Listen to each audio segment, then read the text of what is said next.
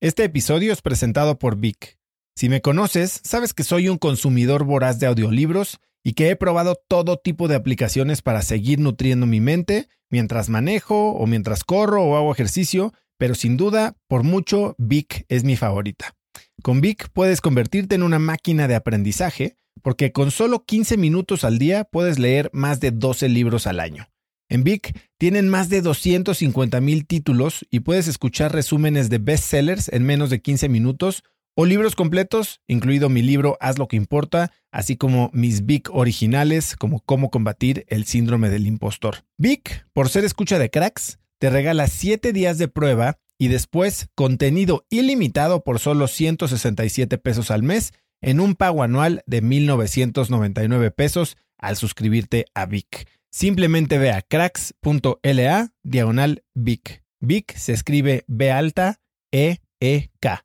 Una vez más, es cracks.la diagonal Vic. Este episodio es presentado por Hospital Ángeles Health System. Cada invitado con el que platico en el podcast me abre los ojos a nuevas tecnologías que están impactando de forma positiva la manera en que todos nosotros vivimos. Una de las áreas en las que el avance tecnológico está generando más impacto es en el área de la salud, especialmente con los avances en cirugía robótica que permiten intervenciones con menos sangrado, menos dolor, cicatrices más pequeñas y una recuperación mucho más rápida. Hospital Ángeles Health System tiene el programa de cirugía robótica más robusto en el sector privado en México. Cuenta con 13 robots Da Vinci, el más avanzado y versátil del mundo, y con el mayor número de médicos certificados en cirugía robótica, con la cantidad de horas necesarias para poder operar, ya que tiene el único centro de capacitación de cirugía robótica en todo el país. Este es el futuro de la cirugía. Si quieres conocer más sobre el programa de cirugía robótica de Hospital Ángeles Health System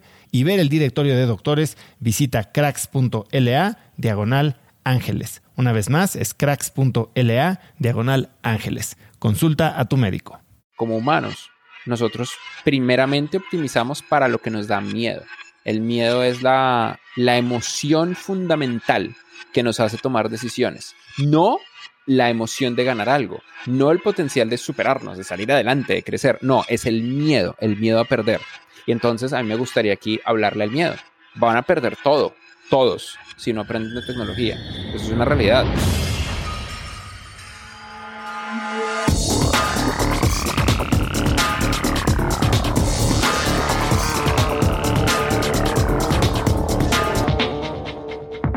Hola y bienvenidos a un nuevo episodio de Cracks Podcast. Yo soy Oso Traba y entrevisto cada semana a las mentes más brillantes para dejarte algo único y práctico que puedas usar en tu vida diaria. Hoy tengo como invitado a Freddy Vega. Puedes encontrarlo en Instagram como Freddier Vega, Freddier se escribe con doble D y latina, y en Twitter como Freddier.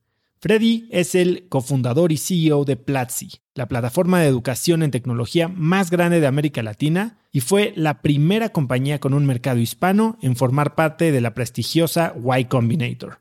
Freddy es reconocido como uno de los innovadores menores de 35 años por el MIT Technology Review fue nombrado como uno de los latinos más influyentes de la industria de la tecnología por CINET y es embajador 4.0 de la marca País Colombia. Hoy hablamos de cómo los emprendedores piensan en riesgo, de límites mentales y del poder de una comunidad para crecer tu negocio. Con esto dicho, te dejo con esta entrevista con Freddy Vega. Freddy Vega, qué gusto tenerte aquí. Te voy a decir algo. Hoy vamos a hablar mucho de comunidad, porque ciertamente Platzi ha hecho extraordinario creando una comunidad internacional como muy pocas empresas en Latinoamérica lo han hecho. Y mi comunidad, que es una gran comunidad también, la comunidad de cracks, te ha pedido incesantemente como invitado al podcast, así que bienvenido. Muchísimas gracias y espero que sea por las razones correctas o incorrectas, no importa. Lo importante es que el podcast sea divertido y ya estás aquí. Y quiero arrancar preguntándote un poco por algo. A ver, tú parece que eres alguien de, de los 20 trucos, ¿no? Eh, y hay muchas cosas que tal vez la gente te conoce por ser el founder de una de las empresas de tecnología y de educación más importantes de la región, pero también haces muchas otras cosas que no tienen nada que ver con ni, ni con tecnología ni con educación. Una de ellas es ser piloto de aviones y helicópteros. ¿De dónde sale ese interés? Es verdad. realmente es porque mi hermano es piloto y él siempre ha querido ser piloto y él me ha enseñado cosas, eh, pero también creo yo que es algo que yo he encontrado mucho en los fundadores de compañías, es una búsqueda constante del riesgo. Normalmente, esto es muy importante entenderlo, los seres humanos por defecto odiamos el riesgo. Los seres humanos preferimos dejar de ganar algo que perder algo. Si nos dan, si nos dan entre esas dos opciones, vamos a elegir no perder, aunque no ganemos nada, a ganar si eso implica el riesgo de perder algo. Somos tenemos una aversión a perder impresionante. Estamos dispuestos a sacrificar incluso las cosas más importantes del mundo con tal de no perder algo. Perder es lo que más nos duele.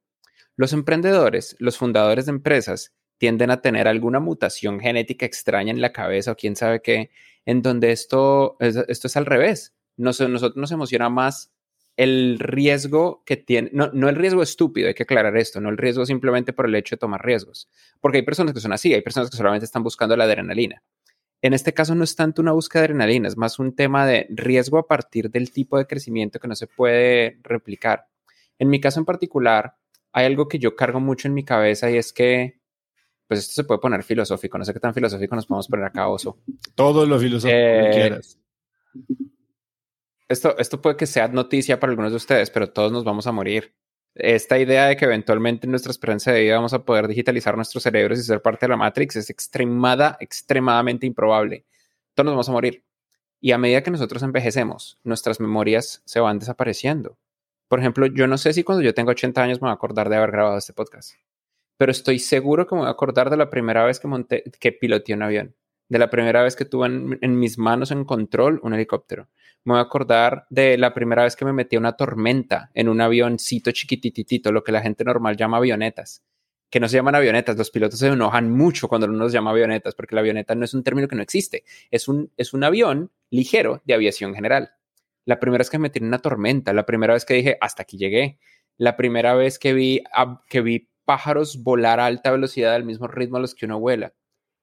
Cuando uno vive y pasan los años, la gran mayoría de las memorias se van, pero hay, hay memorias que perduran. Hay memorias que se nos quedan en nuestra cabeza y hay personas que viven todos sus días como una fotocopia del día anterior y que nunca viven experiencias nuevas, cosas nuevas, nunca crean nuevas memorias. Entonces, más allá del tema de volar aviones o volar helicópteros, yo creo que intento vivir mi vida de tal manera que siempre esté creando memorias nuevas. Además de aviación, ¿qué otras cosas o de qué otras maneras buscas crear nuevas memorias. Me recuerda un poco a lo que dice Jason Silva, ¿no? Sobre siempre vivir en asombro y siempre estar buscando asombrarte, que, que por un lado parece que puede ser hasta algo negativo, ¿no, Freddy? Porque caes en este concepto de adaptación hedónica, ya nada es suficientemente bueno y entonces tenemos que autosuperarnos y superarnos y vivimos eternamente insatisfechos. Pero, ¿tú de qué otra manera lo buscas? Esto es, importante mencionar. a mí me encanta esa teoría del, del, ciclo hedónico, porque el ciclo hedónico explica la razón por la cual el dinero no, no trae la felicidad. Porque llega un punto donde cada vez algo es mejor y mejor y mejor y mejor en un punto, entonces necesito romper el ciclo. Em, en mi caso, yo creo que sí hay, hay cosas distintas, son experiencias. Por ejemplo, yo recuerdo que hace, antes de la pandemia, en el 2018, en el 2019, dije, hay gente que corre, ¿qué tan difícil es correr? Voy a suscribirme a una maratón resulta que es muy difícil, resulta que no es tan fácil como, bueno, uno se suscribe ya está, casi me muero, pero se puede, se puede, los seres humanos somos capaces de hacer esto. Eh, durante la pandemia dije, pues ya que voy a estar atrapado en Colombia, estaba en Bogotá, Colombia, la gran mayoría de la pandemia, busquemos senderos ecológicos extremos, pues porque yo, yo, yo soy un montañero, yo nací en Bogotá, Colombia, yo soy un man de las montañas y nunca he aprovechado realmente las montañas excepto en mis épocas de ejército, entonces metámonos y estuve en un montón de senderos ecológicos súper agresivos, que son cosas que son gratis o no son tan caras, no tiene tanto que ver con un tema monetario, sino tiene que ver con un tema de experiencias. Lo que yo más hago en la vida es buscar experiencias, experiencias únicas e intento viajar mucho. He viajado a muchísimos lugares, en algunas veces sí ha sido un poco agresivo. En el 2019 yo llegué a estar en 96 aviones, donde en el 2020 estuve en tres aviones. Eh, fue, un, fue un cambio radical, pero la verdad es que me gustó. Creo yo que parte de la razón por la que la pandemia no me pegó tan duro es porque había viajado tanto que valió la pena tener un año de break, un año de pausa en el cual pude disfrutar mi casa, algo que nunca había hecho, y, buscar experiencias de otros tipos. Pero la realidad es que después de mucho tiempo nada se compara con, con viajar y conocer otras culturas, otros tipos de vida, otras cosas nuevas. Ahora, otro par de cosas que haces, y tal vez es buscando este tipo de thrills o rush, es eh, eres rapero, te gusta el rap, te gusta el freestyle y haces competencias.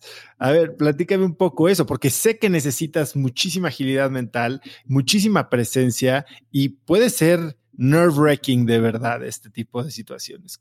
No, no, no, no, no, no. Hecho, hecho, a ver, aquí, aquí que yo no sé lo que las personas que me están escuchando que estarán pensando. Aquí hay que acotar muy duro. Eh, yo realmente no soy rapero de ningún tipo. Lo que pasa es que en ocasiones me gusta con el equipo de Platzi en entornos no profesionales completamente controlados hacer eh, batallas de freestyle. En, el, en, nuestro equipo nosotros tenemos a una persona que trabaja en nuestro equipo de growth y social media que se llama Joaquín Kardashian no se llama Joaquín Kardashian, pero se llama Joaquín Kardashian. Eh, él, él, sí hace freestyle muy pro. Y un dato interesante, en, en Platzi nosotros apoyamos a muchas, a muchas personas que quieren crear empresa. Y uno de, los, uno de nuestros estudiantes, un brasilero y un español, hace varios años, crearon una empresa llamada Urban Roosters. Urban Roosters hoy en día es la comunidad de hip hop y freestyle más grande del mundo hispano, probablemente la más grande del mundo. Ellos hacen eventos de 300 mil, 600 mil personas en Argentina, en Perú, en España, están empezando a abrir en México y tienen lo que se llama The Freestyle Master Series o las ligas mayores de freestyle y rap y hacen batallas de verdad. Eso siempre me pareció interesante. A mí sí me gusta mucho el rap y lo que sí hago mucho es tratar de aprenderme como las canciones de rap más complejas que puedo, en parte porque me han ayudado mucho a, a mejorar mi dicción en inglés y en gran parte porque el rap moderno es poesía es, una es la, forma de poesía que nosotros vemos en nuestra época está, está, está cantada en rap. Y, y, es muy compleja de entender y tiene un, tiene un nivel de contenido, un nivel como de detalles, detalles sutiles y ligeros dentro de las letras, que es muy difícil de replicar en ningún otro medio que he encontrado. Y pues al final del día, uno de los tres elementos más importantes de crear verdadero arte es un extremo nivel de honestidad y vulnerabilidad. Y creo que eso siempre lo encuentro en el mejor rap. Dame un ejemplo de alguna canción que creas que tiene una letra verdaderamente rica, porque hoy ya todo el mundo se fue al reggaetón donde parece que la letra es completamente lo opuesto. Bueno, hay reggaetones que tienen letras muy interesantes. Eh, no todos, por supuesto, pero hay, hay a ver, en, en inglés, de mis, de mis grupos favoritos en inglés, hay un grupo que se llama Ron the Jules Ron de Jules es un grupo brutal, ellos hicieron parte de la banda sonora de Black Panther.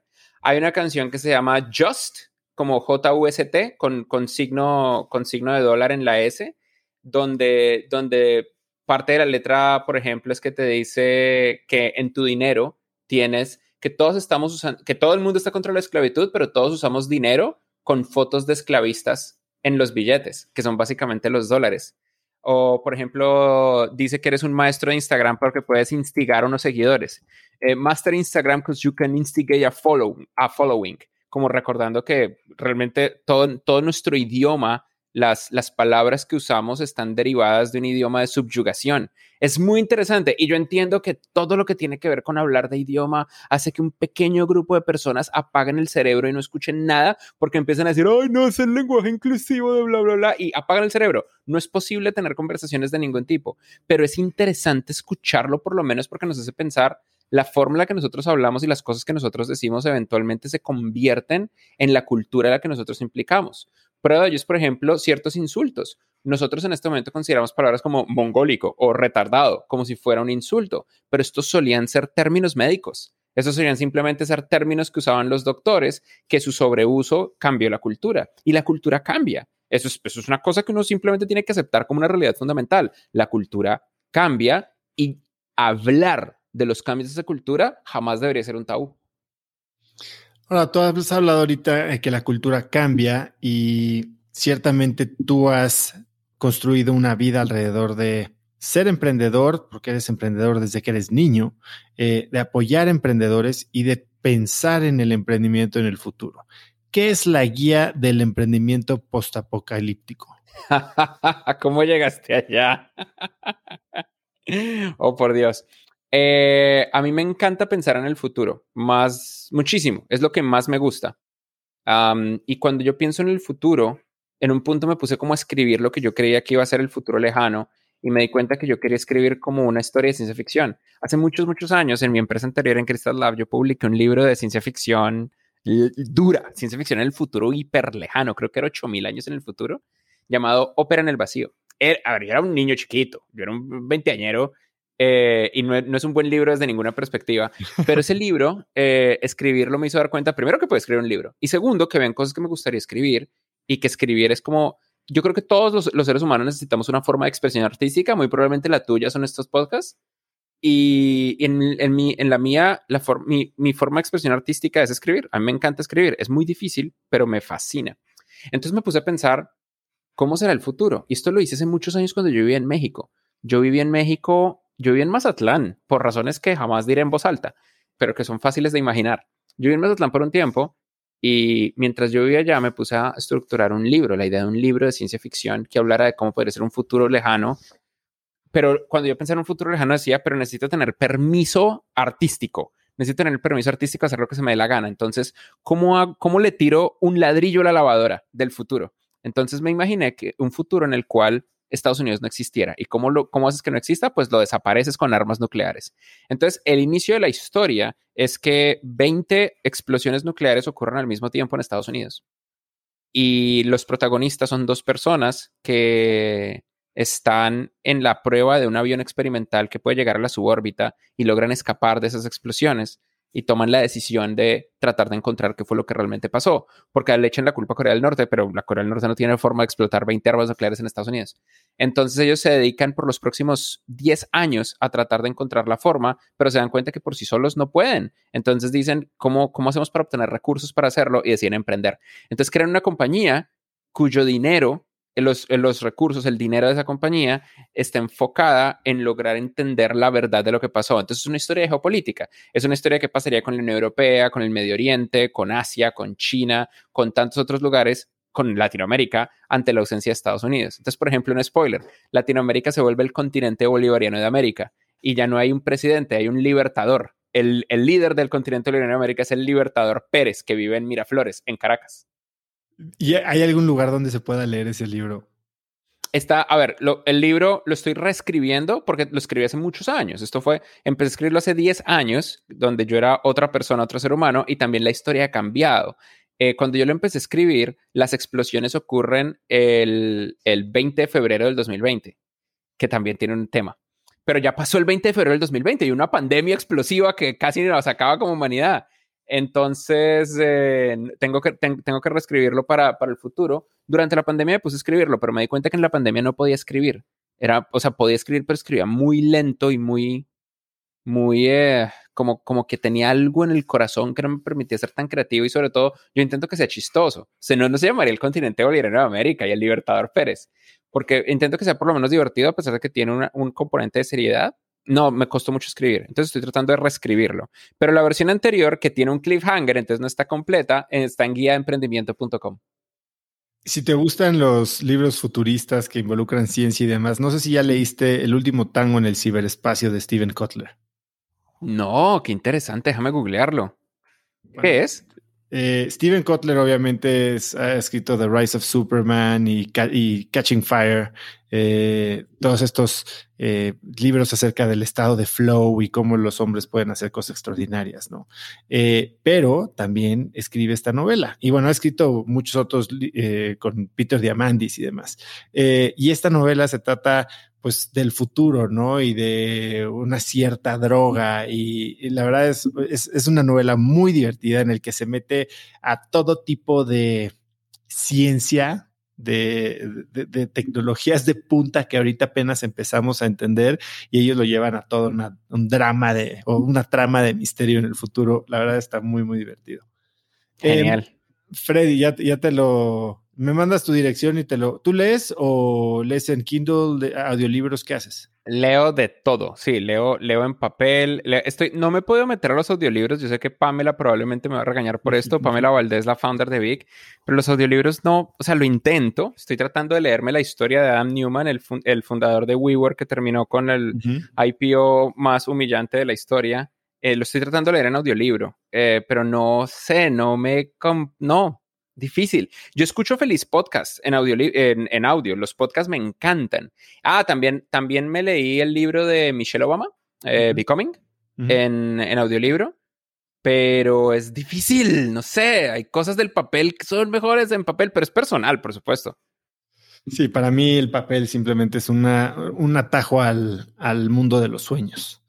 Eh, Freddy, tú decíamos ya hace un momento que emprendiste desde que eras niño y parece que uno de tus primeros emprendimientos, eh, ahora que me enteré, me llamó mucho la atención porque es algo en lo que yo nunca creí estar involucrado y hoy con dos niños de 5 y 6 años estoy totalmente inmerso, que son las tarjetas de Pokémon.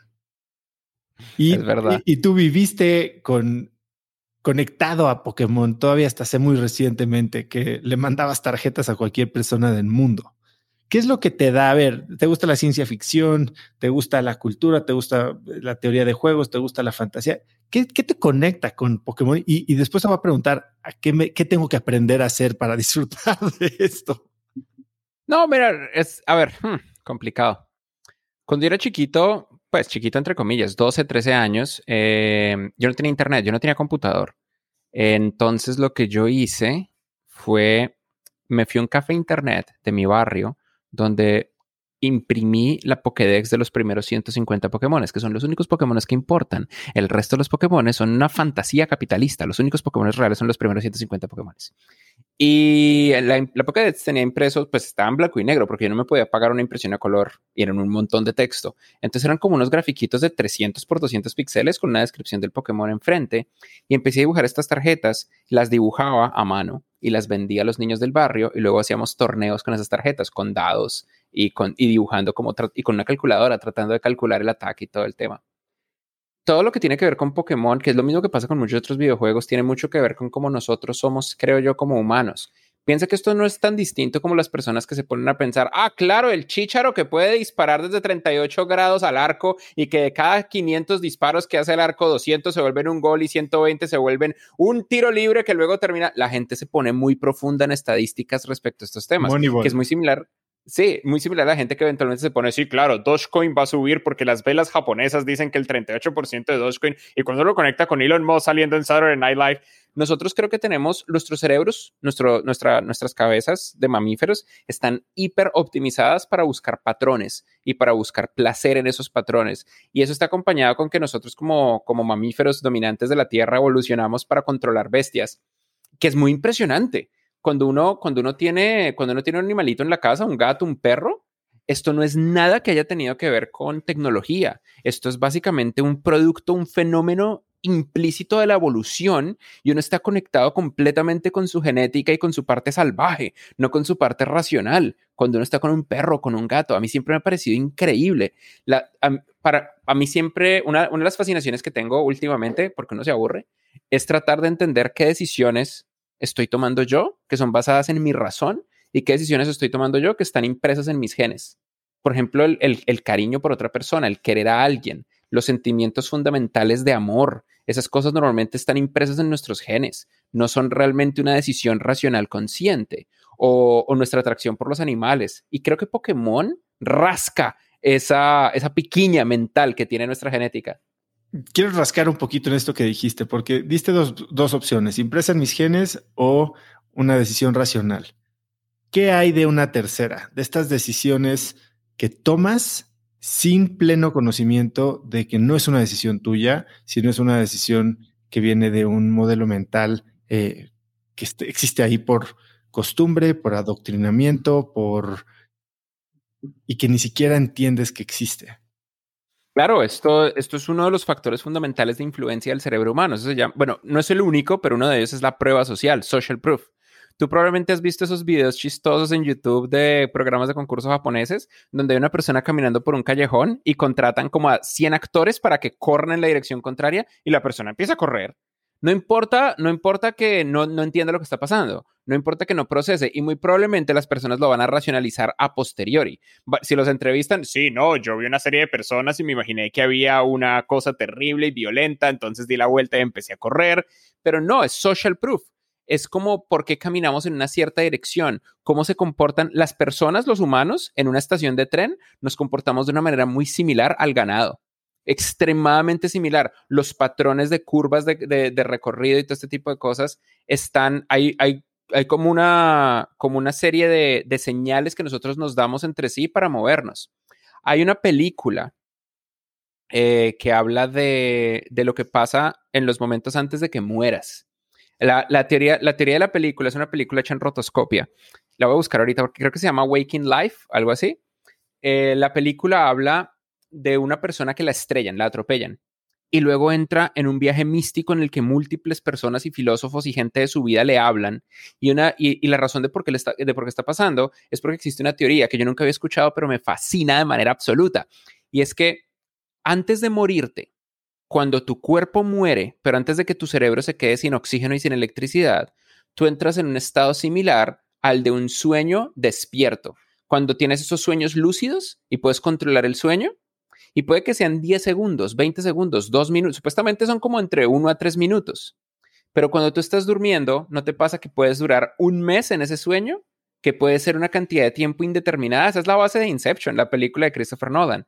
Pues la teoría es que tú antes de morir tienes este sueño lúcido y que esa es la razón por la que la gente que está al borde de la muerte dice que vio su vida pasar por enfrente como si fuera un flash, porque tuvieron un sueño lúcido de todos los últimos momentos hasta que la última neurona hace y desaparece de nuestras cabezas. Y eso es, en, una de esas charlas había una, una actriz que decía, bueno, una de las personas del sueño, decía cuando nosotros como humanos estamos andando en nuestras vidas, somos lo más cercanos a una colonia de hormigas porque no estamos realmente actuando con nuestro cerebro consciente, con nuestro cerebro racional. Estamos, así como las hormigas se intercambian feromonas y movimientos y bailes para poder moverse entre la colmena sin tener, teniendo la menor cantidad de comunicación posible, nosotros hacemos lo mismo montándonos al metro, montándonos a un, a un autobús, yendo a trabajar, caminando por la ciudad, decimos cosas como permiso, gracias, siga, tenemos unos semáforos que se ponen en rojo, en amarillo, en verde y ni siquiera pensamos en ello, se vuelve memoria muscular automática. Sabemos, si alguien viene hacia mí y me está mirando los ojos, tengo que correrme del carril para que pueda pasar y no me estrelle en el camino. Si una persona dice por favor, otra persona dice gracias, intercambiamos dinero. Todas nuestras conversaciones con los baristas, con la gente de las tiendas es exactamente la misma, hasta que una de mis metáforas favoritas, hasta que la humanidad tiró una, un ladrillo a la lavadora y se creó Internet. Y de repente con Internet uno puede tener un nivel de conexión sin consecuencias en el cual podemos decir lo que se nos dé la gana y eso genera la parte más oscura de Internet. Y entonces salen los trolls, sale la gente horrible y salen también las comunidades más maravillosas del mundo. Yo creo que, por ejemplo, los furries existen porque Internet existe. Seguro que habían como, como una o dos personas en los barrios de un millón de personas que se disfrazaban de furry y les gustaba porque les generaba algún tipo de atracción sexual ponerse un traje de Sonic, el, el erizo, y de repente se dan cuenta de que, de que hay docenas de ellos y empiezan a hacer convenciones. Y eso es muy interesante respecto a algo que nunca en la vida habíamos tenido.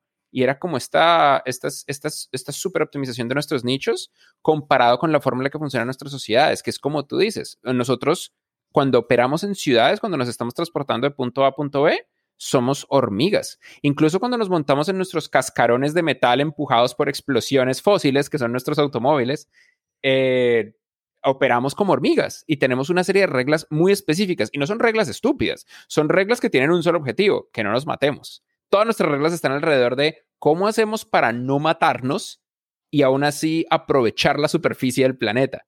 No es, no, es, no es una crítica al hecho de que nosotros operemos como hormigas, es más una observación de esto es lo que se necesita para que en nuestros momentos de libertad logremos ser libres sin hacerle daño a nadie más.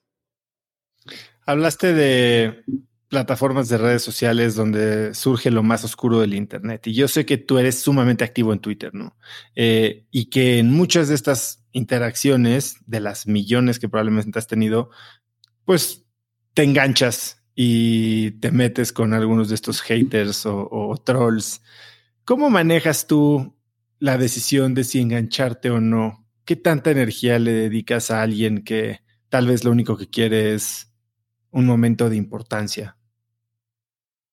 Eh, aquí, aquí múltiples personas en mi, eh, en mi, en mi vida eh, tendrían diferentes opiniones. Yo creo que depende de la cantidad de tiempo que tengo y del momento en el que estoy.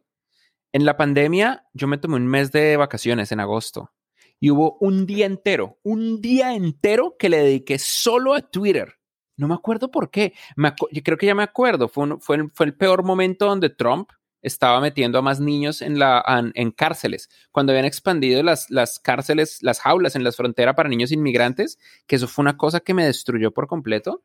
Eh, yo recuerdo haber tuiteado algo por el estilo de que en este punto, si apoyas a Trump, eres una mala persona. No hay como dos caminos distintos, tienes que ser una mala persona. Y resulta que la, cosa es mucho más compleja porque los, las personas que vienen de países ultra izquierdistas, extremadamente socialistas, que el izquierdismo y el socialismo destruyó sus países, como es el caso de Venezuela, tienden a sobreoptimizar para el camino opuesto. Entonces, si un ultra izquierdista fue el que me metió el hueco, voy a partir de ahora a solo creer en ultraderechistas. Entonces, no todos, por supuesto, pero un porcentaje importante de venezolanos son Trump supporters porque les tocó vivir el yugo de Chávez y ahora les toca vivir el desastre nuclear, el Chernobyl que es Maduro. Eh, y, aquí hay algo interesante, y apagan el cerebro. No es, no hay ningún, no es, la racionalidad no existe. Entonces me puse a hacer todo el día, todo el día responderles sin parar, un día entero de responderles a esta gente. Creo que quería tratar de demostrarme a mí mismo que era posible en Internet a desconocidos cambiarles de opinión. Y la verdad es que sí se puede. La verdad es que hay personas que cambian de opinión y la verdad es que es que es completamente posible lograrlo, pero el costo es tu salud mental. El costo es que es que te, quedas afectado. Todo ese día yo estaba enojadísimo y, estaba como con una ira, una ira asesina y me di cuenta, estoy viviendo una ira asesina y que estoy ganando. Estoy ganando que cuatro dudes en Venezuela dejen de apoyar a un man en Estados Unidos, váyanse al carajo. El, el retorno de inversión es tan bajo y tan, tan, tan, tan, tan, tan tonto que no tiene el menor sentido. Entonces dejé de hacerlo y, y luego me puse a pensar cómo, qué, qué sí hay que hacer. Y me di cuenta que lo que sí hay que hacer no, no significa que hay que quedarse callado. Eso es, un error. Pero sí significa que hay que, que hay que medir la forma en la que lo haces y tener los canales correctos para hacerlo. Entonces, lo que empecé a hacer es tratar de, primero que todo, tratar de entender el otro lado. Eh, normalmente el otro lado es gente loca, entonces no hay mucho que entender. Pero eso es como el punto número uno. Quiero entender a la otra persona, quiero ser más empático con quien está ahí al otro lado. A veces sí, a veces no, el otro lado se, se siente así por esta y esta y esta otra razón. Y entonces uno, ah, claro, una vez tú entiendes eso, les hablas en su idioma y escribes algo tan completo como sea posible o de una manera no necesariamente ofensiva. Una de las cosas que me di cuenta, yo creo que esto suena obvio, es que las personas, la razón por la que las personas no cambian de opinión es porque pegan su identidad con su posición y con sus ideas. Entonces no es como yo apoyo a este político, es como mi apoyo por este político es lo que me define como persona. Y parte de ello tiene mucho que ver con nuestro mundo moderno. En nuestro mundo moderno se han ido perdiendo ciertas cosas que antes definían nuestra identidad y eso lo estamos reemplazando por cosas de Internet. Entonces, por ejemplo, en el, mundo pre-Internet, nosotros definíamos nuestra identidad por nuestra comunidad cercana, nuestros vecinos, la gente que nosotros conocemos, nuestra iglesia, si íbamos a la iglesia, en nuestras familias. Pero en el mundo moderno las familias cada vez son más chiquitas y menos, menos atómicas. los hijos se van o tienen intereses radicalmente distintos, probablemente son furries, entonces uno no se puede conectar con ellos, eh, con, los hijos. Y, esa, esa conexión que uno crea, que se pierde, entonces uno lo empieza a buscar en otros lados. Luego está el empleo. En, el, en, el, en los años 90, la gente no cambiaba de empleo. La gente tenía un empleo y vivía en ese empleo por 40, 50 años. Y entonces uno tenía en la casa el esfer, el, el bolígrafo, el mock, la chaqueta, la, gorrita de la empresa del papá, de la empresa de la mamá, y esa era la vida entera. Hoy en día las personas cambian de empresa cada cinco años, cada tres años, cada seis meses, y son un desarrollador de software psicótico. Entonces, cuando, cuando uno cambia, cuando uno no tiene esos niveles de identidad, uno igual está buscando eso, porque los seres humanos somos tribales. Nosotros al final del día somos miquitos, somos monitos con muy poquito pelo que, que ya no vivimos en un árbol, pero somos, somos monitos somos un animalito, eso es todo lo que nosotros somos y somos un animalito súper tribal, Estamos, necesitamos una tribu. Y, y muchos políticos, eso fue lo que entendieron de Internet. Entendieron que en Internet hay un grupo de personas que necesitan una tribu y que no tienen criterio digital. que no saben diferenciar cuando algo tiene HTTP o HTTPS, que no saben diferenciar cuando algo es del Washington Post o del Washington Post. Entonces uno puede, manipulando dos variables chiquitas, manipular a masas.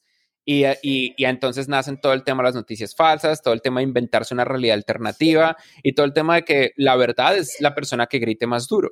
Pero yo creo que esto es un fenómeno transicional. Yo creo que esto, esto no va a durar mucho. Eh, yo, yo empiezo a ver cómo los adolescentes y los niños modernos usan Internet y, y tengo muchísima esperanza y muchísimo positivismo.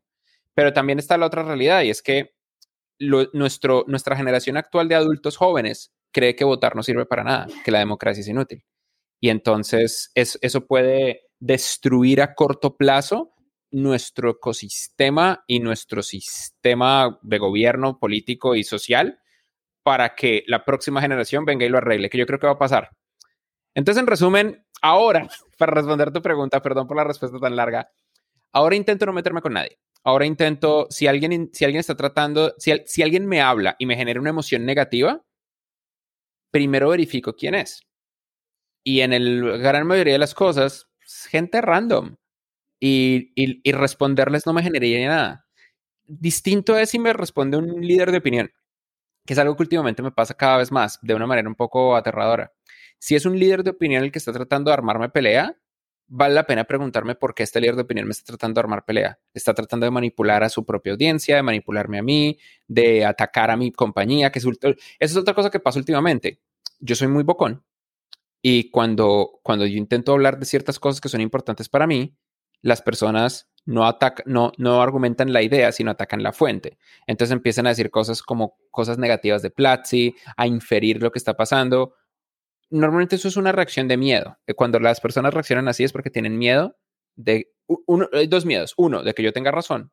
O dos, de que yo no tenga razón, pero que otras personas crean que yo tengo razón y que eso genere un cambio cultural. La realidad es que yo no tengo tanto poder. En Twitter tengo al día de la grabación como 160 mil followers, que sí, son un montón, pero no es tanta gente. Piensen ustedes en el político promedio que tiene millones de followers y realmente puede implementar medidas legislativas. Esta idea de que los empresarios tenemos poder, yo creo que se la inventaron otros empresarios, pero no, nosotros somos ciudadanos normales que si acá, sí, damos empleo y nuestras empresas pueden causar un cambio importante. Yo quiero que Platzi sea el motor de transformación de Latinoamérica pero la realidad es que los cambios los hacen gobiernos y son cosas de Estado. Y en general las empresas, las empresas rara vez cambian una sociedad y cuando pasa, los efectos emergentes de esos cambios tienden a ser tan dramáticos que requieren intervención gubernamental. Eh, en, y en general, no, en general las empresas pues hacen negocios, eso es todo.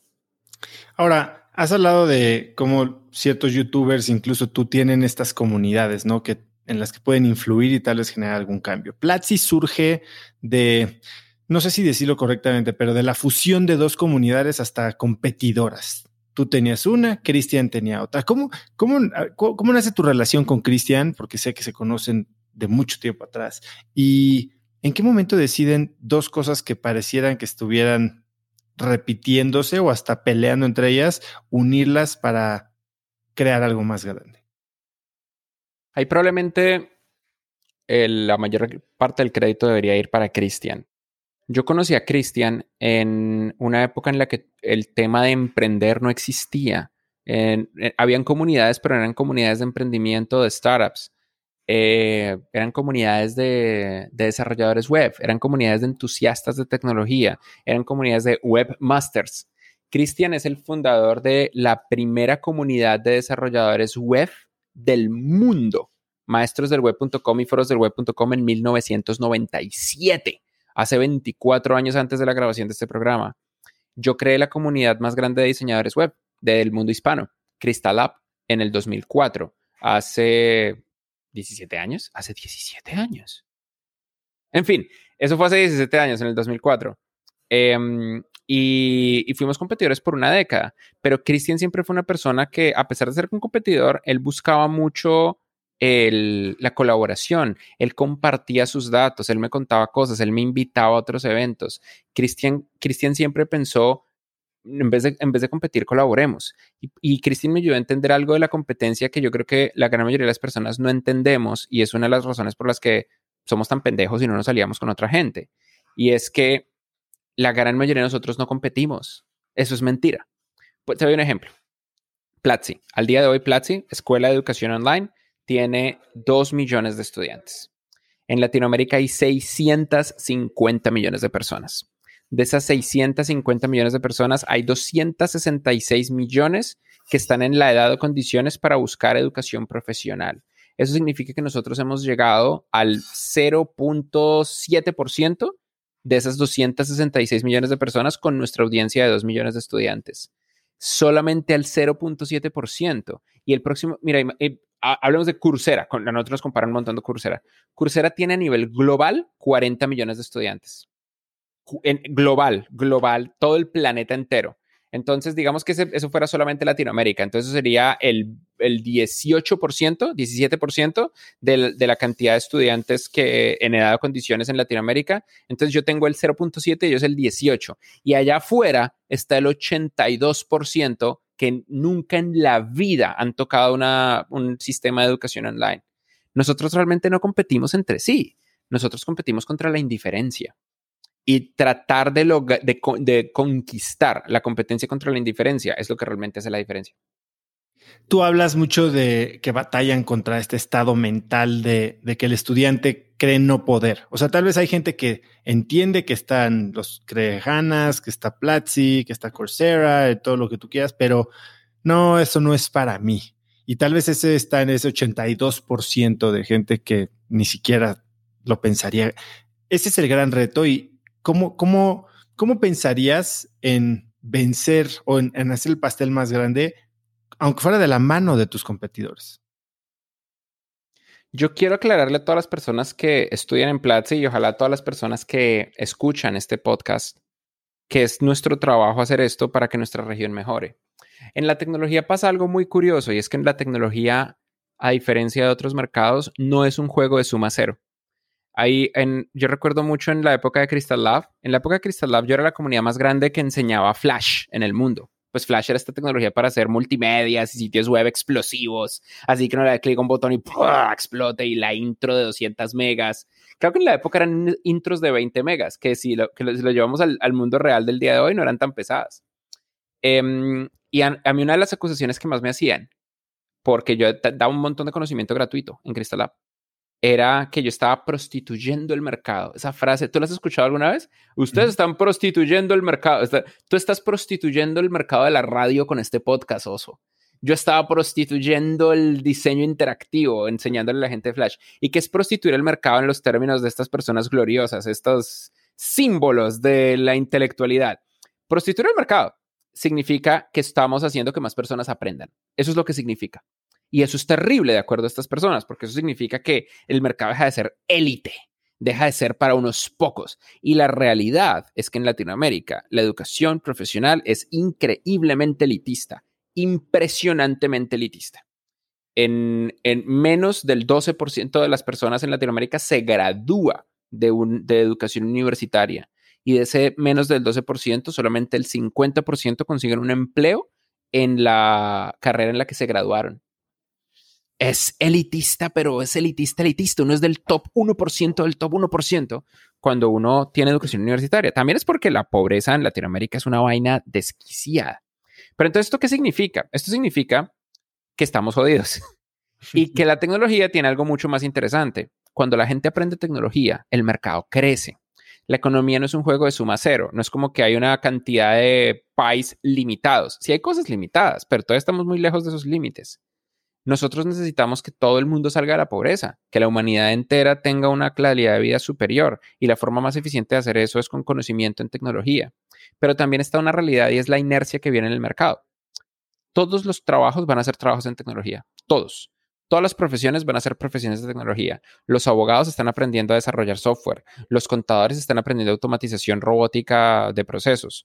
Los diseñadores gráficos están aprendiendo a hacer diseño interactivo si no se van a quedar sin dinero. Los desarrolladores de software están aprendiendo habilidades blandas e inglés y management. Todo el mundo está aprendiendo habilidades transversales porque nuestra civilización funciona con software. Todo. Ay, pero usted no está teniendo en cuenta el campo. El campo funciona con software apaguen el software y vean en cuánto tiempo le siguen llegando tortillas a la casa y quesito. No, todos los víveres, toda la comida, los vegetales, los sistemas de control y logística de distribución de nuestra humanidad compleja funcionan con código. Sin código, el tamaño de nuestra humanidad colapsaría. No sería viable el tamaño de nuestra humanidad. Nos morimos de hambre todos, en escala.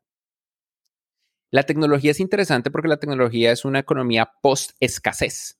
Tú puedes, este podcast, la gente, que, que, lo escuchen mil personas o cien mil personas o cien millones de personas, no te cuesta nada. El costo es igual a cero, no importa.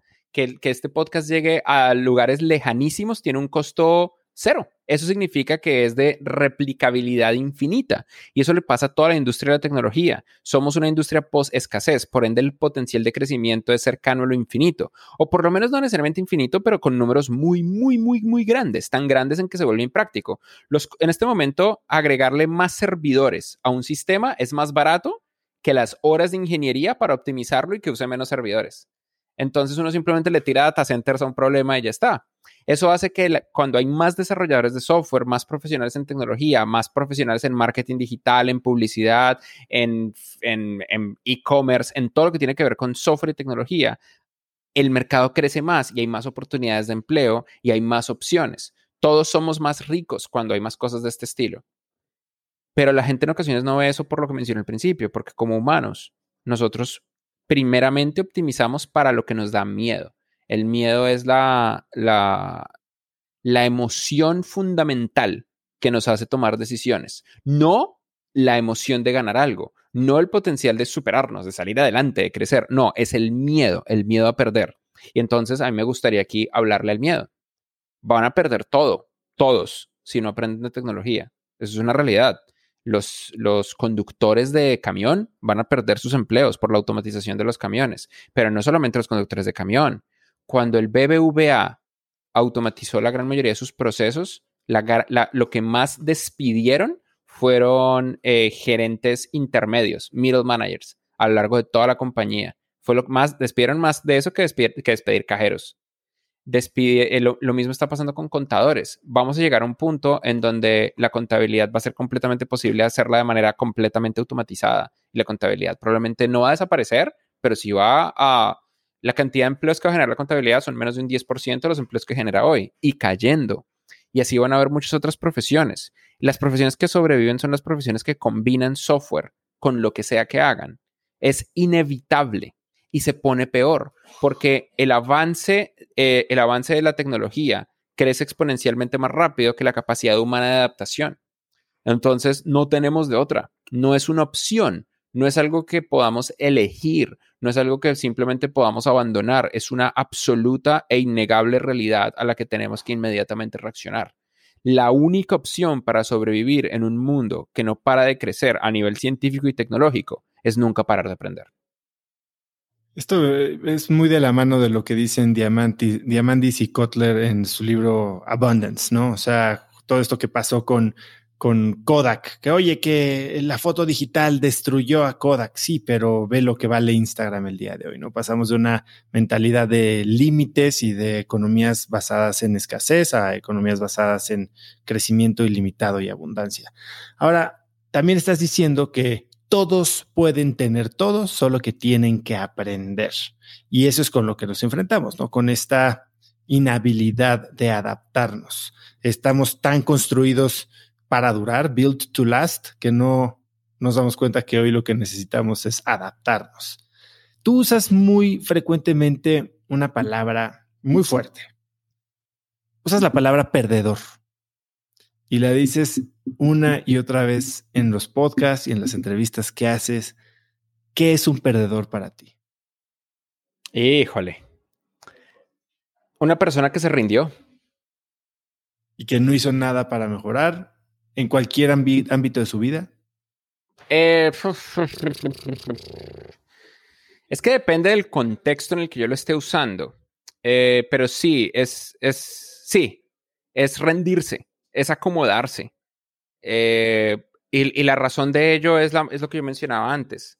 Cada año, la tecnología, la ciencia y la cultura humana crecen a un ritmo exponencial donde la capacidad humana de adaptación sigue creciendo, crece, los humanos crecemos. Los humanos modernos somos mucho, dominamos muchas más áreas del conocimiento que los humanos antiguos. Es la misma código genético, no ha cambiado nuestra genética, pero sí ha cambiado nuestra sociedad para darle más oportunidades a las personas de ser más inteligentes. Eh, y esa capacidad para crecer hace que las personas que toman la decisión de no parar de aprender y de crecer continúen avanzando, donde las personas que dicen, yo aquí estoy bien, las personas que se conforman, inevitablemente van a perder. Cuando todo está acelerando, quedarte quieto es ir de para atrás. Y creo que a eso me refiero. Ahora, es también, también, también depende del contexto. Normalmente si lo digo estoy un poco como harto, porque en ocasiones, en ocasiones eso es algo que, en lo que sigo trabajando y es que no me afecten emocionalmente las circunstancias alrededor mío para poder educar de una manera más global. Porque también la, otra realidad es que yo, yo creo que la razón por la que lo digo es porque tengo la esperanza de despertar a las personas como actúe, pero la realidad es que no tengo ese efecto, tengo el efecto, tengo un efecto distinto. El efecto que termino teniendo es que las personas dicen, pues ese Freddy es un arrogante, degenerado, hijo de su madre, fuck you. Entonces quizás debería callarme. O no, o tal vez estás despertando a la gente que está lista para despertar pero no creo. Yo, yo, yo, yo, he tenido, yo he tenido esa idea y eso, es, eso es como positivo. Es como, sí, no, yo solamente le estoy hablando a las personas que estén como preparadas para recibir el mensaje. Sin embargo, ¿sabes que yo no creo en eso? Yo no creo en que la gente esté preparada para recibir nada. Y, y esto lo digo, por, por ejemplo, por la idea de, de salir a correr. ¿Tú sabes qué significa? ¿Tú, has corrido maratones? No.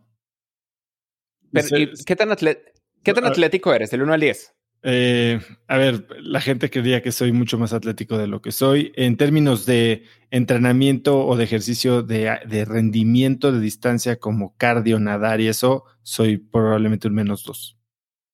Ok, oh, wow, listo. O sea, para, para, para ser más directo con mi pregunta, si tú y yo salimos a correr, ¿cuánto tiempo puedes correr de manera continua antes de colapsar y eh, necesitar un break? Eh, yo creo que podría correr cinco kilómetros. Tal vez en un buen día. Mucha gente cree esto. ¿Cuánto tiempo? ¿Cuánto? Espera, sin parar. ¿Cuánto tiempo que arranques a correr sin parar? ¿Cuánto, cuánto puedes correr? Ponle media hora. Ok. ¿Y cuándo fue la última vez que corriste media hora? Eh, hace un rato, pero estoy corriendo, por ejemplo, 15 eh, minutos tres veces a la semana en una banda, que es diferente a correr al aire. Ah, bueno, pero es que, ah, no, pero eso significa que tú tienes un cierto nivel de cardio. Las personas promedio que están escuchando este podcast no pueden correr más de dos minutos sin colapsar. Esa es la realidad de los humanos en promedio. Un humano en promedio empieza a correr y dos minutos después, ¡oh, no, me, me queman los pulmones! Y ese era yo. Yo era el humano promedio cuando tomé la decisión de, ah, pues iba a correr la maratón. Entonces yo empecé a correr como unos 10 días antes de la maratón. Em, y no mentiras, más, 30 días antes de la maratón y me di cuenta que yo no podía correr más de dos minutos sin que los pulmones, también yo estaba a 2.600 metros sobre el nivel del mar, que son otras reglas, pero dos minutos y no podía correr más. ¿Yo estaba preparado para aprender maratones? No, pero lo que hice fue tomar la decisión de, pues a huevo, sí lo voy a hacer y lo voy a hacer sobre todo porque ya me comprometí ante el resto de la familia y lo puse en público y no voy a quedar mal y porque yo puedo, porque yo soy un humano de la, de la especie que domina el planeta Tierra. Yo puedo hacer estas cosas. Y algo que, y pude, me costó un montón y casi me muero, pero pude. Y, no, y no fue porque yo estuviera, definitivamente estaba lo opuesto a preparado para poder lograrlo. Lo que tenía era la determinación de lograrlo simplemente porque quería callar a todo el mundo que creían que no a poder, que en ocasiones es suficiente motivación. Y es la razón por la que yo no creo tanto en el tema de estar o no estar listos. Hay, una frase de Mike Tyson que es de mis frases favoritas. Todo el mundo tiene un plan hasta que te dan un puño en la cara. Una vez recibes un golpe en la cara, se acaban los planes y eso nos puede pasar en cualquier momento. En este momento hay una crisis de chips en Taiwán. Tú dirás, este man, ¿cómo va a conectar los chips en Taiwán con lo que me acaba de preguntar? Hay una crisis de chips en Taiwán y Taiwán es el único país que, Taiwán se fabrica el 80% de los chips del mundo, el 90% de los chips por debajo de 10 nanómetros, que son los chips más avanzados del mundo. Y China quiere dominar Taiwán y China tiene un plan que se llama Made in China 2025, que puede que que adelante el deadline que ellos le pusieron a China, de, a Taiwán de 2054 para volver a ser parte de China. Eso significa que puede dispararse una guerra mundial. En una guerra mundial, nosotros no tenemos dos opciones, adaptarnos de una manera extrema o morirnos. Los seres humanos somos hiper adaptables, hiper adaptables. Piensen ustedes en un ser humano, en un ser humano de la época prelenguaje los seres humanos que eran cazadores recolectores. Es la misma genética. Tenemos la misma cara, la misma barba, el mismo pelo, los mismos músculos, la misma altura, todo igual a como somos nosotros ahora mismo. Pero no tenemos lenguaje, pero sí tenemos la misma inteligencia. ¿Y qué hacíamos? Teníamos en nuestras cabezas una base de datos inmensa que nos permitía con simplemente una, un poquito, como ver una sombra, podemos ver ese pájaro está el pájaro, ese animal está el animal, esta hojita es venenosa, esta otra hojita eh, sabe rico, esta hojita me quita el dolor de cabeza. Por ese sonido y ese olor, el río está a 20 kilómetros hacia el noroeste. En este momento son las 3 de la tarde por la posición del sol en el cielo. Tenemos un nivel de conexión con nuestro entorno y con nuestro ambiente inmenso. Y también eran humanos que trabajaban tres, tres horas al día o cuatro horas al día cazando y el resto del tiempo estaban súper relajados. Los humanos no tenemos un momento en el cual estamos preparados o no. Todos estamos preparados para cualquier momento. Y otra realidad que a mí me parece muy triste es la gente que dice, no, pues que yo estoy muy viejo, yo no puedo aprender eso. Te, pongo un ejemplo.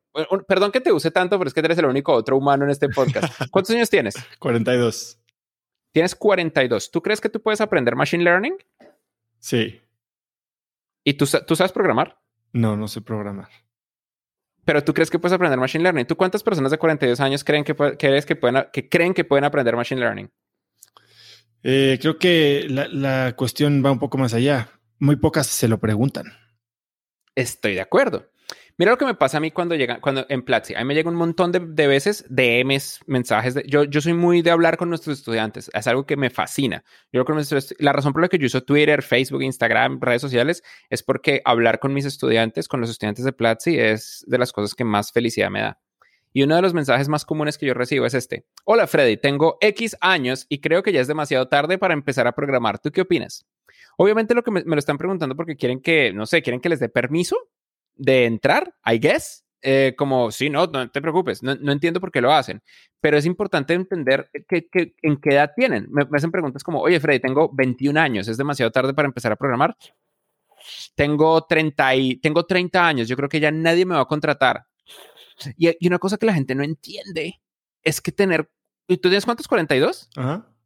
¿Cuándo, dime el año en tu edad donde en ese año la mayoría de las decisiones de tu vida las tomaste tú y no tus papás. No, pues. La primera vez, la primera vez que la, mayoría de decisiones de tu vida las tomaste tú y no tus papás. Eh, yo creo que por ahí de los 20, 24, 23. Ok, ¿en qué año el 20% de tus decisiones las tomabas tú, más que tus papás? ¿En qué edad? Eh, 16. Perfecto. 42 menos 16 da 26. Eso significa que tú llevas 26 años tomando decisiones por tu propia cuenta. Antes de eso, tú no eras persona, tú eras simplemente una cosa que iba por la vida y tus papás te decían por dónde andar. Pero luego tú empezaste a tomar control de tu vida a partir de los 16 años y de ahí en adelante. Eso significa que de tus 42 años solamente llevas 26 años de estar conectado al flujo de la conciencia. Y una cosa que muchas personas ignoran es que para cuando tengan 75 años van a ser 100% conscientes de lo que están haciendo. Tú tienes 42. Para cuando tengas 75 habrán pasado 33 años. Si llevas 16 años de, decisiones, eso sí, mentiras, 20, ¿20 qué? ¿Qué? 26 años de decisiones. 26 años de decisiones. 26. O sea, de los eso significa que todavía te queda más de la mitad de decisiones de vida por delante. Tú no has llegado ni siquiera a la mitad de tu vida con control de tu vida, ni a la mitad. ¿Y cuánto tiempo le toma a uno dominar una habilidad? Aproximadamente, dependiendo de cuánto tiempo quieras dedicarle, te va a tomar unos, unos dos años. Si te, si te enfocas, y ni siquiera es tanto tiempo, si tú te enfocas hoy dos horas al día, en dos años puedes ser un desarrollador de clase mundial de inteligencia artificial, dedicándole todos los días a conciencia, con concentración, dos horas al día. Pero ahí te va otra cosa. No necesitas ser un desarrollador de clase mundial en dos años para empezar a poder tener impacto en tu vida como desarrollador. Y creo que en tres meses podrías tener un conocimiento, no sé si precisamente en desarrollador de inteligencia artificial, pero en muchas otras cosas. A ver, Freddy, yo llevo dos años haciendo este podcast que ha cambiado mi vida de una manera en que no te puedes imaginar. Y yo no sabía nada de hacer podcast. Yo nunca hice una entrevista en mi vida, nunca eh, hablé en un, micrófono. o sea, ¿quién me enseñó? Nadie. Y creo que como esta habilidad o esta, este conocimiento hay, hay miles. O sea, ustedes eso hacen en Platzi, ¿no? Yo, yo oigo que su misión es que en 12 meses la gente pueda conseguir un trabajo en tecnología. Porque esa es otra cosa que me, me, me intriga de lo que dices, ¿no? Tú dices, no emprendas. No emprendas porque la gente sí. entiende de dónde vienes, ¿no? La gente cree que está emprendiendo cuando emprender es una cosa muy diferente a lo que ellos quieren en realidad, pero no tienen las palabras para expresarlo. ¿Tú cómo, cómo ves que Platzi y este proceso educativo de menos de 12 meses, de, tener el, el 80% básico, puede cambiar la vida de la gente? Tú dijiste una cosa súper fundamental, lo del 80% básico. Me gustaría encontrar palabras distintas para decir esto. Lo, lo, que más quiero que las personas entiendan es que no tienen otra opción. La opción es ser pobre. La opción es, la opción es mantenerte estancado en tu vida y ni siquiera que vas a mantener el mismo estilo de vida que tenías. Es posible que tu vida se degrade y que tu calidad de vida se deteriore si no estás en constante aprendizaje. El mundo cambia y cambia a una, a una velocidad absurda, pero que lo único que requiere es que tú tomes una decisión consciente de aprendizaje. La razón de la existencia de Platzi como plataforma de educación online es para ofrecerle a las personas la capacidad de constante aprendizaje curado en la menor cantidad del tiempo posible. Cualquier persona puede aprender lo que sea de múltiples maneras. Tú puedes aprender leyendo libros, tú puedes aprender eh, yendo a un curso presencial, tú puedes aprender de múltiples, múltiples, múltiples maneras, pero te va a tomar mucho tiempo.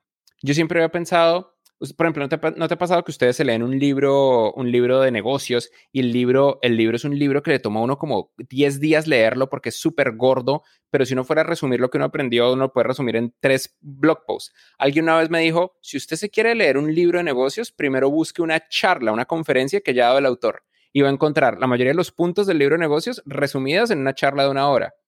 Y es, es muy real. Lo que hacemos en Platzi es traernos las mejores prácticas de expertos de la industria y ponerlas en la menor cantidad de tiempo posible en una plataforma curada y optimizada para que la gente aprenda muy rápido, literalmente lo que sea.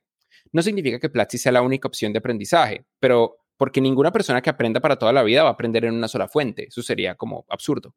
Pero sí significa que Platzi es el lugar común donde las personas van a iniciar ese camino.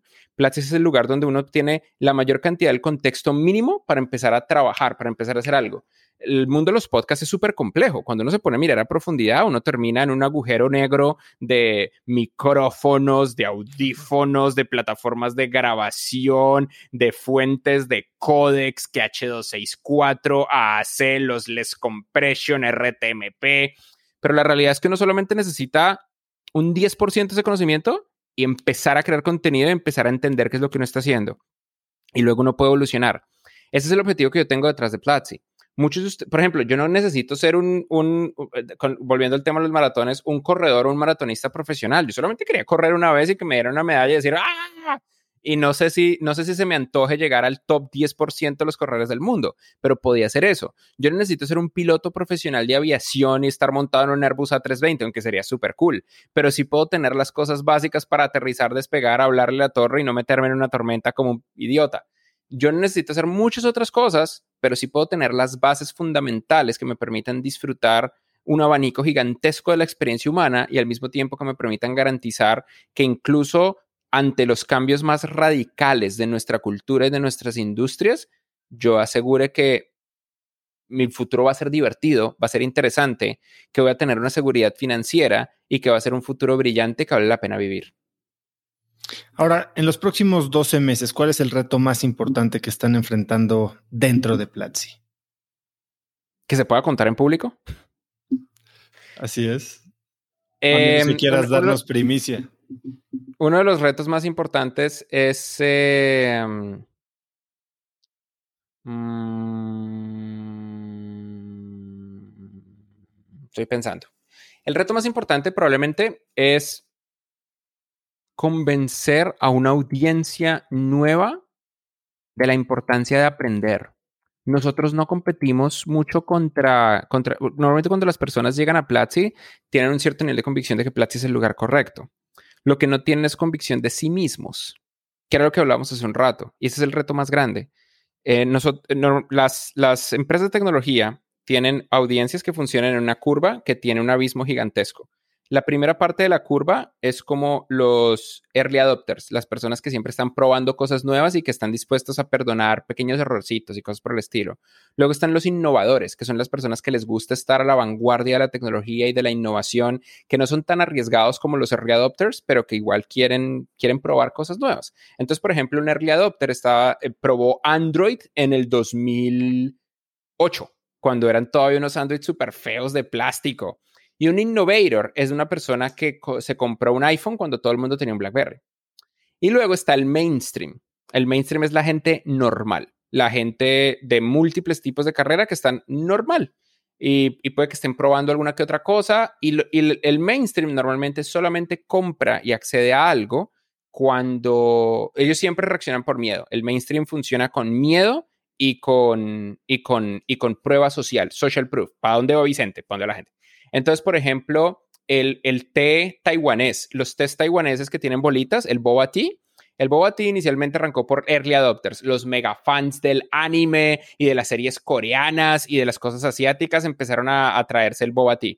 Luego empezaron los innovators, la gente desde escuela secundaria que veían que esta gente rara estaba comiéndose como este té raro, pero empezaron a tomárselo. Y ahora el, el, el, boba tea y todos los tés taiwaneses están empezando a entrar al mainstream, porque las marcas de Hong Kong y de Taiwán están empezando a dominar nuestras ciudades y porque la gente, bueno, venga a ver qué es eso del té con bolas. Ah, esas bolas saben todo bueno. Y empiezan como ya a comprar un poco más. Luego del mainstream siguen los laggards, que son como por ejemplo nuestros abuelos, que compraron un iPad ocho años después de que salió el primer iPhone, porque era la única forma de hablar con, los nietecitos y cosas por el estilo. Nosotros estamos en ese punto, en Platzi, en el punto donde tenemos muchos early adopters, muchos innovators, y nos está costando empezar a llegar al mainstream. Nos está empezando, eh, nos está costando explicar a las personas que, que primero que pueden aprender, segundo que no es simplemente videos en YouTube, que hay como una, que hay como una comunidad profesional, una plataforma de educación online que vale por completo la pena con la que vale por completo la pena interactuar y que, y que hay un mundo allá afuera fascinante al que podrían acceder por muy poco dinero. Y contarles que cuando las personas estudian en Platzi por 12 meses o más, incrementan sus ingresos de 2 a 10 veces de por vida. Ese es probablemente el mensaje más importante. Nosotros siempre vemos a Platzi en el equipo como un motor de transformación para la región. Nosotros vemos como a la mitad de, la mitad de nuestros estudiantes entran a Platzi en situaciones de pobreza. La otra mitad son gente de clase media, media alta, pero normalmente personas que ya trabajan en la industria de tecnología y lo que quieren es crecer. Para la mitad que están en situaciones de pobreza, ellos terminan, después de estudiar en Platzi, incrementando sus ingresos de 3 a 10 veces de por vida. Y para la otra mitad, que están en mejores situaciones, estos estudiantes normalmente tienden a crecer y volverse product managers, volverse a crecer dentro de otras empresas, a conseguir mejores empleos. Y un pequeño porcentaje crea compañías. Nosotros hemos visto 20 compañías en Platzi que le han levantado más de un millón de dólares en Venture Capital, 16 compañías que facturan más de un millón de dólares al año, 18 compañías que han entrado a Y Combinator. Y Combinator es el fondo de inversión más importante de Silicon Valley. Y en Platzi somos el, el la empresa que más founders de Y Combinator le ha referenciado a Y Combinator en los últimos tres batches, el último año y medio, siempre estamos en los primeros lugares. Y dos compañías que han facturado más de 40 millones de dólares al año en ventas. Entonces, Platzi, realmente hace que la estructura económica de sus estudiantes cambie. Pero incluso cuando tú le dices a un grupo de personas, lo primero que van a pensar dos cosas. Uno, qué bonito. Y dos, no, ese no soy yo no, eso no me va a pasar a mí, yo, a mí me va a ir mal en la vida, yo voy a estar, y, no, y, el, sacrificio no es tan alto, el sacrificio es un dólar al día, que es lo que cuesta Platzi, y una hora de tu tiempo al día. Es impresionante lo que se puede lograr dedicándole una hora al día a aprender, nada más. Una hora al día te permite tomar unas cuatro o cinco clases en Platzi y eso te permite obtener un nivel de conocimiento y un nivel de perspectiva que muy pocas personas tienen. La gran mayoría de las personas aprenden cero horas a la semana. Cero. Si, lo, si aprenden, aprenden por osmosis. Aprenden porque alguien me dijo, oiga, ¿usted sabía que los patos son así? Ay, sí, mira, aprendí de patos. Las personas no tienen una agenda estructurada de aprendizaje y es como el ejercicio. Si tú haces una hora de cardio al día, pues vas a estar súper bien. Si tú haces una hora de aprendizaje al día, tu crecimiento es ilimitado. Y nosotros los seres humanos somos naves espaciales de nuestros cerebros. Todo esto está hecho para mover nuestros cerebros para arriba y para abajo. Y lo único que tenemos que hacer es hacerlos crecer. ¿Se puede aprender de todo en Platzi o es más enfocado en tecnología? Yo sé que tú eres un gran eh, orador público y me yo sé que es una de las cosas que, que, que, todo mundo debería de aprender a hacer mejor y estudiar. ¿Ustedes tienen algo en Platzi sobre eh, public speaking? Sí, nosotros tenemos cursos, uff, ya tenemos cursos de todo. Tenemos una escuela de habilidades blandas que enseña cómo hablar en público, cómo tener comunicación asertiva, cómo tener liderazgo en equipos de trabajo, cómo estructurar esquemas de comunicación y distribución de estas ideas a lo largo de una compañía o de un grupo social. Tenemos cursos de inglés que enseñan inglés desde cero hasta un nivel B2, C1, de acuerdo al British Council. Tenemos cursos de finanzas personales, de comercio electrónico, de producción audiovisual, de diseño de producto, de diseño gráfico, de desarrollo de software, de data science, de seguridad informática, de creación de videojuegos, de marketing digital, de publicidad digital. Como nosotros lo vemos, Platzi es una escuela de tecnología que te da un empleo en la economía digital. Si tú trabajas con una computadora, Platzi te lo puede enseñar. Freddy, sé que tenemos poco tiempo y no quiero eh, dejarte ir sin preguntarte si pudieras escribir un mensaje en el cielo para que millones de personas lo vieran, ¿qué diría? Es obvio, nunca pares de aprender. Freddy, es extraordinario. La verdad, no me queda eh, eh, duda si es que algún día la tuve de por qué tanta gente quería tenerte aquí. Eh, definitivamente da para ocho episodios más la conversación contigo. Espero que nos podamos ver pronto. Si estás en México, me va a dar gusto reunirnos en persona. Eh, conozco Platzi, lo he usado, digo, han sido patrocinadores del podcast en el pasado y se los agradezco muchísimo y la gente valora muchísimo la plataforma.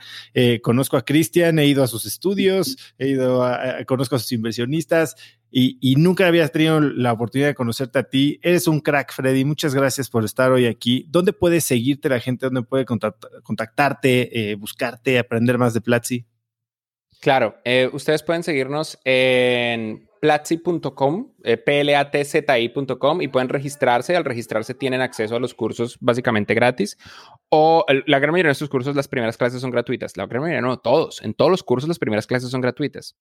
Eh, yo estoy en Twitter, twitter.com como Fredier, F-R-D-D-I-E-R, o simplemente busquen Freddy Vega con doble D y con Y. Freddy Vega en Twitter y probablemente saldré yo.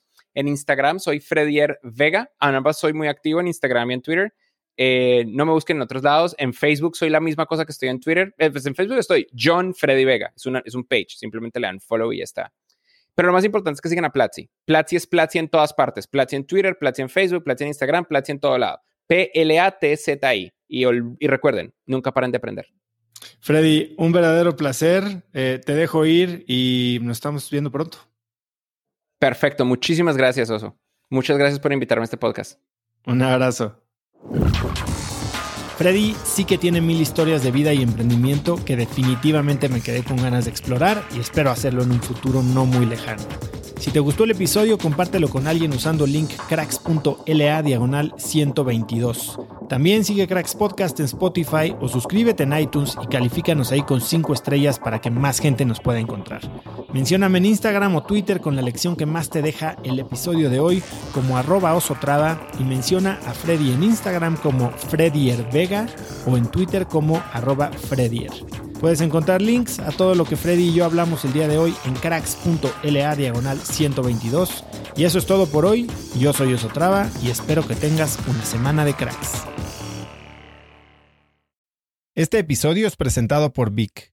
Si me conoces, sabes que soy un consumidor voraz de audiolibros y que he probado todo tipo de aplicaciones para seguir nutriendo mi mente mientras manejo o mientras corro o hago ejercicio, pero sin duda, por mucho, Vic es mi favorita. Con Vic puedes convertirte en una máquina de aprendizaje porque con solo 15 minutos al día puedes leer más de 12 libros al año. En Vic tienen más de 250 mil títulos y puedes escuchar resúmenes de bestsellers en menos de 15 minutos o libros completos, incluido mi libro Haz lo que importa, así como mis Vic originales como Cómo combatir el síndrome del impostor. Vic, por ser escucha de cracks, te regala 7 días de prueba y después contenido ilimitado por solo 167 pesos al mes en un pago anual de 1.999 pesos al suscribirte a Vic. Simplemente ve a cracks.la diagonal VIC. VIC se escribe B alta E E K. Una vez más, es cracks.la diagonal VIC. Este episodio es presentado por Hospital Ángeles Health System. Cada invitado con el que platico en el podcast me abre los ojos a nuevas tecnologías que están impactando de forma positiva la manera en que todos nosotros vivimos. Una de las áreas en las que el avance tecnológico está generando más impacto es en el área de la salud, especialmente con los avances en cirugía robótica que permiten intervenciones con menos sangrado, menos dolor, cicatrices más pequeñas y una recuperación mucho más rápida. Hospital Ángeles Health System tiene el programa de cirugía robótica más robusto en el privado en México. Cuenta con 13 robots Da Vinci, el más avanzado y versátil del mundo, y con el mayor número de médicos certificados en cirugía robótica, con la cantidad de horas necesarias para poder operar, ya que tiene el único centro de capacitación de cirugía robótica en todo el país. Este es el futuro de la cirugía. Si quieres conocer más sobre el programa de cirugía robótica de Hospital Ángeles Health System y ver el directorio de doctores, visita cracks.la diagonal ángeles. Una vez más, es cracks.la diagonal ángeles. Consulta a tu médico.